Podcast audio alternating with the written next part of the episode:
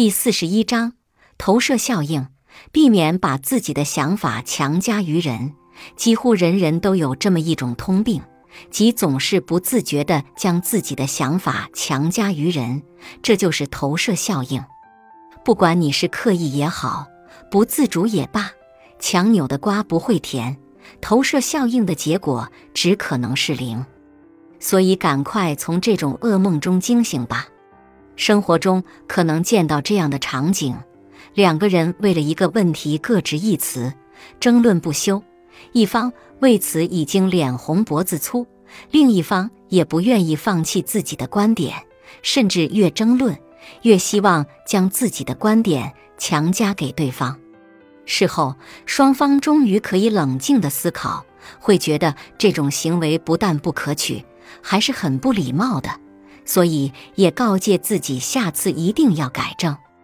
但是以后每每遇到这种情况，还是很难改正，还是希望对方更多的顺从自己的观点，想把自己的想法强加给别人，似乎让别人接受了自己的观点，是一种莫大的心理满足。这种把自己的好恶和意愿强加给别人的心理现象。就是我们常说的心理学上的投射效应。投射效应不仅影响着我们成年后的人际交往，甚至在我们还是懵懂孩童的时候，就已经受到它的影响。直到我们为人夫、为人父，直到我们有了自己的孩子，它也在时时刻刻影响着我们。心理学研究发现，投射效应让我们在日常生活中总是不自觉地把自己的好恶。欲望、情绪归属到别人身上，甚至强迫性的希望对方也有同样的表现。如果一个人生性多疑，那么在他的眼中，对方往往也是不怀好意的。如果一个人单纯善良，他也会将所有人想象成和他一样单纯善良。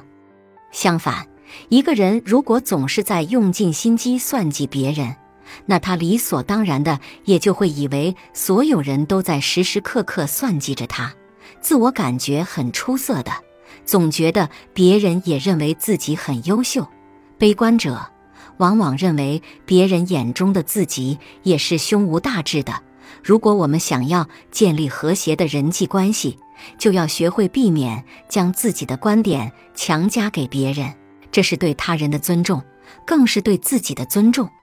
己所不欲，勿施于人；己所欲，也切不可强施于人。本集播放完毕，感谢您的收听。喜欢别忘了订阅专辑、关注主播，主页有更多精彩内容。